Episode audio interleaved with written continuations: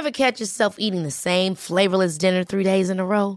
Dreaming of something better? Well, HelloFresh is your guilt-free dream come true, baby. It's me, Kiki Palmer.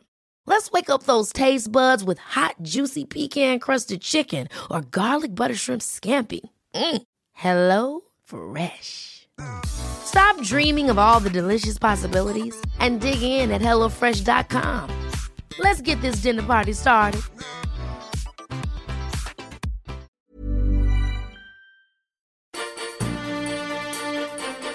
Disruptores.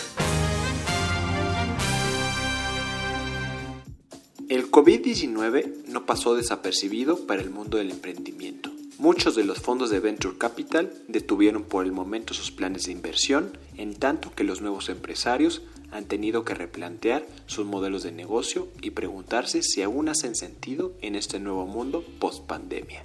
Para Daniel Cosío, gerente regional para América Latina del fondo de riesgo Village Capital, el emprendimiento a nivel mundial será una fuente de buenas noticias a pesar de una economía patas arriba. Village Capital es uno de los más importantes fondos enfocados al desarrollo e inversión de startups en el mundo. Con operaciones en 28 países, ha impactado a más de 1.100 emprendedores a los que ha brindado cursos en los que se les enseña a desarrollar sus modelos de negocio, crear y manejar equipos, interactuar con potenciales clientes y a conectar con inversionistas. Con un enfoque basado en la resolución de problemas, Village Capital selecciona para sus cursos solo a emprendimientos que pretendan aportar nuevas soluciones en tres pilares esenciales, sustentabilidad en la industria, salud financiera y futuro del empleo. Creado en 2009 por los inversionistas de riesgo Bob Patillo y Ross Bird, Village Capital se fundó bajo el concepto de la democratización del emprendimiento en el sentido de que el dinero destinado al desarrollo de nuevas empresas va a parar casi siempre al mismo tipo de manos para el mismo tipo de proyectos. Según estadísticas de Village Capital, por ejemplo, solo el 15% del venture capital en el mundo va para financiar a mujeres emprendedoras, en tanto que en Estados Unidos apenas el 2% es para proyectos liderados por personas latinas o afroamericanas. Asimismo, apenas el 15% de los unicornios están enfocados a resolver problemas fundamentales como el acceso a la educación o salud, la seguridad alimentaria o el cambio climático. El resultado, una monocultura en la tecnología. Los inversionistas dan miles de millones de dólares a aplicaciones para compartir fotos y servicios de entrega de alimentos que resuelven problemas solo para una pequeña porción acomodada de la población mundial, mientras que los desafíos globales en salud, seguridad alimentaria educación se vuelven más serios, explica Village Capital a sus emprendedores. Con esto en mente es que Village Capital decide invertir en nuevas empresas no con base en lo que digan inversionistas, sino su propia comunidad de emprendedores, quienes mediante votación eligen a dos empresas al año, las cuales piensan son las que merecen ser financiadas. El fondo describe esta visión como una herramienta para cambiar la dinámica de poder, al quitarle la última decisión a inversionistas en ciudades lejanas y dárselo a los emprendedores. En el portafolio de Village Capital figuran emprendimientos muy marcados en generar un beneficio social. De acuerdo con Village Capital, este enfoque ha tenido impactos reales en el mundo, pues las empresas en las que ha invertido y coachado 80% de ellas fuera de California y Nueva York, han proveído servicios de salud a 1.6 millones de personas con escasos recursos, generado 13.400 empleos, aportado servicios financieros de bajo costo a 652.000 personas y eliminado 72.000 toneladas de CO2 de procesos industriales con soluciones sustentables. De cara a un nuevo paradigma, Daniel explica hacia dónde se está moviendo el ambiente del venture capital, cuáles industrias resultarán más beneficiadas en el futuro y por qué el modelo de Village Capital, que busca democratizar el emprendimiento para la resolución de problemas reales, está haciendo más sentido que nunca. Yo soy Daniel Cosío, Regional Manager de Village Capital en Latinoamérica. Village Capital lo que hace es identificar startups que estén trabajando en problemas reales a través de distintas iniciativas, ya sea, por ejemplo, servicios financieros, sustentabilidad y también el futuro del trabajo y educación. Los pasa por un programa de aceleración en donde los ayuda a estar listos para, uno, saber si necesitan o no inversión y si necesitan inversión, poder captarla. Nosotros hemos tenido ya un poco más de 10 años, de hecho, este año 10 que, que Village Capital está operando a nivel global en regiones como Estados Unidos, Latinoamérica, Europa, África y también el Medio Oriente. Aquí en Latinoamérica entramos en el 2015, en donde hemos estado pues todos los años activos, sobre todo en el 2015 y 2016 estuvimos enfocados en apoyar emprendedores que estuvieran basados en México y a partir del 2017 se hizo el salto a apoyar emprendedores no solamente en México, sino en Colombia, Argentina, Chile, Brasil, Perú. Algunas de las startups que han participado en nuestros programas y que también han recibido inversión son, por ejemplo, Bill Pocket, que es una terminal punto de venta. Otra es Fintual de Chile, que es un robo-advisor, es decir, le ayuda a las personas con montos mínimos de inversión en instrumentos como los ETFs, sin tener conocimiento de finanzas. Pues los últimos 10 años hemos apoyado a más de 1.100 startups a nivel global. Aquí en Latinoamérica ya estamos llegando casi a las 100 en Latinoamérica, Village Capital se especializa en distintos sectores, ¿no? Entonces aquí en Latinoamérica hemos tenido emprendedores que son de servicios financieros, salud, de agua, vivienda y energía sustentable. Desde el 2015 hemos tenido ya este tipo de emprendedores, hemos invertido a nivel global en 115 startups. Todas ellas son de etapa temprana. En el momento de inversión no habían levantado más de un millón de dólares en capital. Tienen que estar enfocadas en un tema que esté resolviendo un problema real. Son startups en México como Bill Pocket, que es esta terminal punto de venta. Otra es e-pesos ellos se dedican a dar adelantos de nómina como alternativa a financiamiento a empleados a través de instituciones formales. Invertimos nosotros en el 2016 y luego por ahí del inicio del 2018 se convirtieron en la primera inversión de Santandrino Ventures, que es el, el brazo de inversiones en Venture Capital del Banco Santander. Eh, otras startups que hemos apoyado en Brasil, por ejemplo, son Monetus, que es una startup también que se dedica a incrementar el acceso a microinversiones desde 10 dólares. Otra startup que hemos apoyado en, Argentina se llama Siembra, ¿no? Ellos son enfocados al sector de agricultura, se dedican a darle financiamiento a personas que necesitan maquinaria y equipo para seguir cosechando y cuando llega el agricultor a el banco y le piden un estado de resultados, pues quizás eso no lo tienen, ¿no? Porque su negocio es plantar, es sembrar, es cosechar. Tenemos que crear una forma distinta de acercar este financiamiento a los agricultores. Eh, nosotros invertimos en ellos en el 2018 y ahorita ya están por llegar acá en México. Eh, otra de ellas es Vexi, que es una tarjeta de crédito para personas de entre 18 y 24 años sin historial crediticio. Ellos acercan este tipo de servicios a ese segmento. Personas que, usualmente no tenían servicios financieros o que si lo tenían, pues resultaban muy caros. Por otra parte, el fondo de Village Capital, con el que invirtió hasta diciembre del 2018, que terminamos de hacer todas las inversiones con el fondo que existía, es una entidad que se llama Cap Investments, es el fondo asociado de Village Capital, que es una entidad completamente privada. Las inversiones que se hacían en ese momento con el fondo de Village Capital tenían ahí una particularidad. Existía este fondo y los emprendedores que pasaban por el programa de aceleración, ellos mismos decidían quién iba a recibir la inversión. Nosotros Village Capital lo que hacíamos era escoger de 10 a 12 startups con ayuda de distintos comités de selección, sobre todo enfocados en Latinoamérica, y decíamos al inicio del programa, ok, son 12 startups y con un criterio que nosotros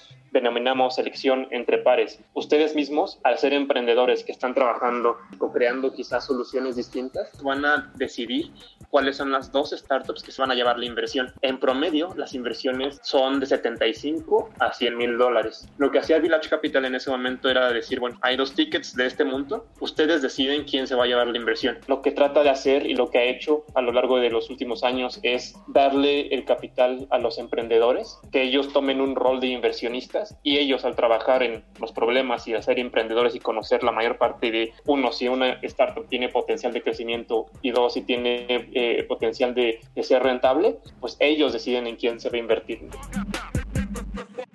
Había un boom, un crecimiento muy fuerte en el tema de, de, los recursos de venture capital que estaban siendo asignados en fondos de riesgo en Latinoamérica y también en Colombia, muchas que tienen que ver con eh, servicios de entrega a domicilio, otros que tienen que ver con servicios de neobanco en Brasil, y estaba, de hecho el año pasado fue un, un año en el que se llama Emprendedora, precisamente enfocadas en servicios financieros. Esto se desaceleró en inicios de febrero, pues por todas las noticias de la contingencia y la pandemia. Había quizás emprendedores que estaban por levantar su primera ronda serie A y que tuvieron que pausar planes por distintas causas. Hay otros fondos que pues tristemente se echaron para atrás. Hay fondos que sí se dedicaron a renegociar los términos y dos, hay fondos que decidieron parar todas sus inversiones. En la industria, pues eh, muy contados los fondos todavía siguen invirtiendo en emprendedores. Por ahí se dice también que entre noviembre sería que se va a activar otra vez todo esto, ¿no? Del lado de las inversiones probablemente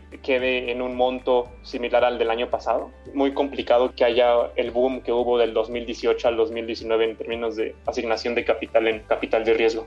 Pues Village Capital, de nuestra parte, no detuvimos nada, no detuvimos ningún tipo de programa de aceleración, no detuvimos ningún tipo de apoyo a emprendedores, al contrario, teníamos ahí un análisis que, por ejemplo, a nivel global esto tiene, quizás lo hicimos a inicios de abril, ¿no? Cuando la, epidemia ya era un poco en Estados Unidos, empezaba a ser un poco en Estados Unidos, pero aquí en México todavía estábamos por entrar quizás la parte más pesada. Nos dedicamos a darles recursos de capacitación y también de modelaje financiero a emprendedores. Dimos varios recursos, varias sesiones gratuitas en términos de, de manejo de flujo de efectivo y también modificación del modelo financiero. Entonces estuvieron escribiendo de Brasil, de Ecuador, Perú, algunos de Costa Rica, varios de México, sobre todo por esto, porque cómo podrían ellos preparar con el efectivo que tienen una mejor administración en los siguientes tres meses. A nivel de, Village Capital hemos lanzado hasta los programas que teníamos planeados, ¿no? De una forma virtual. Los tenemos, antes pues obviamente muchas de estas dinámicas dependían de la interacción de persona a persona, pero entonces hicimos una migración completa de todo lo que teníamos, hacerlo virtual.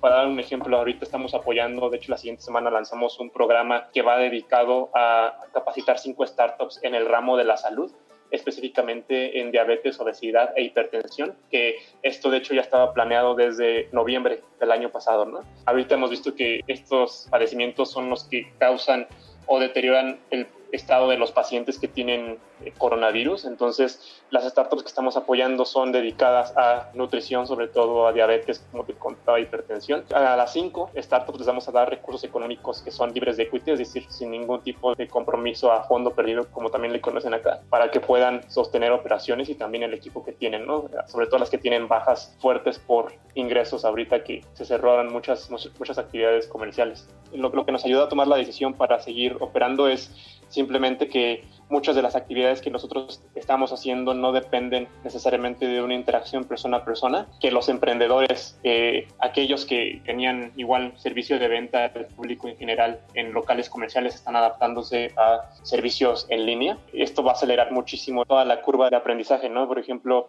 en el área del comercio electrónico también estábamos viendo que se avanzó lo que sería el equivalente a cuatro o cinco años de esta curva de aprendizaje digital. Muchos comercios que no estaban acostumbrados a vender en línea, pues es la única alternativa a la que tienen ahorita. Y algo que sí tienen los emprendedores es que se adaptan cuando existen ese tipo de cosas. Nosotros en el 2017 lanzamos un programa de aceleración e invertimos en dos startups de salud a inicios del 2017 y desde entonces la tendencia ha sido, no solamente en nosotros, sino en, distintas organizaciones y, el ecosistema emprendedor latinoamericano hacia los servicios financieros. Al menos la mayor parte de los emprendedores y los emprendimientos que surgían fueran relacionados a wallets fueran relacionados a sistemas de cobranza, sistemas de administración para pymes. Y ahorita lo que estamos viendo es que muchos de, estos sectores que antes quizás podrían estar un poco más aislados o separados se están mezclando. De ahí que decidimos cambiar un poco la estrategia. Ahorita nosotros tenemos un sector que se llama futuro del trabajo y aprendizaje. Eso a lo que se refiere es que tienes distintas startups que nacen por necesidades como esta, ¿no? Eh, por ejemplo, en el sector del futuro del trabajo, lo que estamos viendo es que hay distintas startups que ya se están enfocando en buscar maneras de darle un empleo formal a las personas que vienen de otros países, ¿no? que vienen buscando oportunidades aquí en México o que van a Estados Unidos a buscar trabajo, que usualmente son sectores de la población abandonados que no tienen ningún tipo de seguro médico, que no tienen ningún tipo de apoyo financiero, pues tampoco en, términos de, prestaciones. Algo que hemos visto es que hay startups que están surgiendo a raíz de esto, o quizás habían surgido hace unos seis meses, pero ahorita están teniendo un poquito más de, de atención. El sector de salud sí va a agarrar muchísima fuerza, sobre todo porque en Latinoamérica, más específicamente en México, la tendencia de los últimos cuatro años ha sido enfocar en fintech. Y ahorita lo que se está viendo es que si hay una forma de eh, lanzar emprendimientos que estén dedicados al cuidado de la salud y que este cuidado de la salud se pueda hacer un poquito más masificable con servicios de digitalización. ¿no? Entonces, esto es algo que hemos visto en, en los últimos meses cuando existen crisis, cuando entran los emprendedores a crear esos nuevos productos, ¿no? Entonces, yo creo que esta parte, eh, similar a la parte del, del, empleo formal, es simplemente temporal. Si un fondo está en venture capital, lo que asume es que existe un riesgo y ese riesgo definitivamente es mayor porque algunos emprendedores están teniendo menos ingresos, pero entonces los inversionistas tendrían que ser fieles a la industria en la que están trabajando, ¿no? que es capital de riesgo. Entonces, en unos dos meses, tres meses, yo creo que ya, ya va a haber un poquito más siendo objetivos, México tiene de las startups, particularmente en el área de servicios financieros, tiene grandes jugadores de la industria. Muchas de ellas pues se dedican a las terminales punto de venta con dispositivos que puedes conectar a tu teléfono o que incluso no necesitan de internet para que puedas hacer pagos como pequeño comercio. Eh, tenemos otros servicios que son de delivery que están ganando distintos posicionamientos aquí de mercado importantes, incluso más que los desarrollados por las cadenas de supermercados. México, en donde han surgido mayor número de startups fintech en toda Latinoamérica, solamente atrás de Brasil. Realmente en México, por el tamaño de mercado, la penetración digital que existe ahorita, un poquito más del 90% de la población mexicana que tiene acceso a Internet tiene servicios como WhatsApp, como mensajería instantánea. Este mercado es el que hace que México sea el siguiente lugar para startups que vienen de Argentina, de Chile, de Perú, de Colombia incluso. Esta tendencia sí sí se ha mantenido pues a corto plazo nosotros estaremos capacitando estas cinco startups que les mencionaba, que es parte del programa eh, Catalyzing Health Innovations in México, que tenemos en alianza con Fundación MedLife. Este programa está apoyando startups que se dedican a prevenir y tratar enfermedades como son diabetes, obesidad, sobrepeso e hipertensión. Vamos a estarlos capacitando y dándoles recursos en un formato de donación para que puedan soportar al menos un par de meses más las operaciones y también eh, la nómina de sus distintos equipos. alrededor de dos meses y medio después vamos a lanzar otra iniciativa que eso se llama Finance Forward 2020, que esta está enfocada en salud financiera. Es un pasito más allá de inclusión financiera, es decir, qué pasa con las, cuando las personas ya tienen una cuenta bancaria, qué pasa con el dinero que tienen quizás muy poquito ahorrado, ¿no? que es la realidad latinoamericana, cómo pueden crear ahorros a partir de eso. Eh, para ese programa que vamos a estar reclutando startups no solamente de México, sino también de Brasil, Argentina, Chile, Colombia, Perú, Ecuador, me parece que ahí tenemos algunas bolivianas que están en el proceso. 12 startups van a participar igual y vamos a dar unas donaciones un poquito más, más grandes en ese caso. Este programa es con Fundación MetLife, eh, PayPal y Moody's a nivel Latinoamérica. Dos de esas 12 startups se van a llevar una donación de 50 mil dólares cada una. Tres de esas 12 startups se van a llevar una donación de 16 mil dólares cada una. Esto además de hacer la vinculación con nosotros, con otros inversionistas en Brasil, Chile y México y tener acercamientos con aliados comerciales que les puedan ayudar a crecer. Esas son las principales dos iniciativas. Estamos explorando otros ramos como son, por ejemplo, energía, vivienda, agua y también como es la agricultura aquí en, en Latinoamérica. Es un año que es bastante activo, yo creo que hasta más que el año pasado desde, digamos, octubre, noviembre del año pasado ha habido noticias en la industria en donde hay startups que tienen una evaluación mucho más alta de lo que deberían de acuerdo a sus ingresos, de acuerdo a los ingresos que han tenido históricos en los últimos 3, 4 años. Eh, esto ha generado que muchos inversionistas estén invirtiendo en aquellas startups que al día de hoy quizás no han tenido los ingresos que justificarían esas valuaciones. Un caso de ellos es una cadena igual de, de coworkings a nivel global. Tenían una evaluación de alrededor de, si no me equivoco, de 40 billones de dólares y ahorita la tienen alrededor de 3, 4 billones después de que ajustaron, ¿no? Justamente por esto, porque se dieron cuenta que no estaban generando los ingresos necesarios. Este caso generó un movimiento en Latinoamérica que está siendo un poquito más visible, evitar el crecimiento a toda costa. Se estaba generando una corriente en la que los emprendedores buscaban levantar capital para crecer de una forma pues muy acelerada, incluso hay unos casos de unas startups que todavía tienen un mercado en México y ya estaban buscando operar en Brasil y hacían ya un merge con otras startups que les llevó a quemar recursos muy rápido y al final los inversionistas pues no tienen retorno alguno. Veían también sus siguientes rondas. Mexicanos como latinoamericanos han entendido que las valuaciones se tienen que hacer con un sentido de mercado a futuro pero que también se tienen que ver los números de la empresa el día de hoy y analizar con números que sean un poquito más objetivos el día de hoy, porque estaba generando una corriente del unicornio también aquí en Latinoamérica que estaba llegando a ser peligrosa. De los emprendedores con los que hemos hablado, incluidos los que vamos a estar eh, capacitando en los siguientes meses y los que han participado en nuestros programas años anteriores o que son inversiones, muchos de ellos hicieron un pivot muy rápido, ¿no? Hay algunos que hicieron escenarios eh, en los que quizás podrían perder al 70% de sus clientes y al final resultaron ganando ese mismo número. La verdad es que sí estamos optimistas en este sentido. Gracias por escucharnos. No dejes de escribirnos a podcast.om.com.mx o en Twitter a podcastom. Te invito a escuchar Las Claves del Mundo, que en esta semana entrevistó a Carlos Colombo, abogado quien puede compartirte más detalles sobre qué oportunidades existen para los mexicanos que deseen emigrar a los Estados Unidos, qué obstáculos pueden encontrar y qué ventajas hay como profesionales o emprendedores en aquel país. Esta es una producción de la Organización Editorial Mexicana.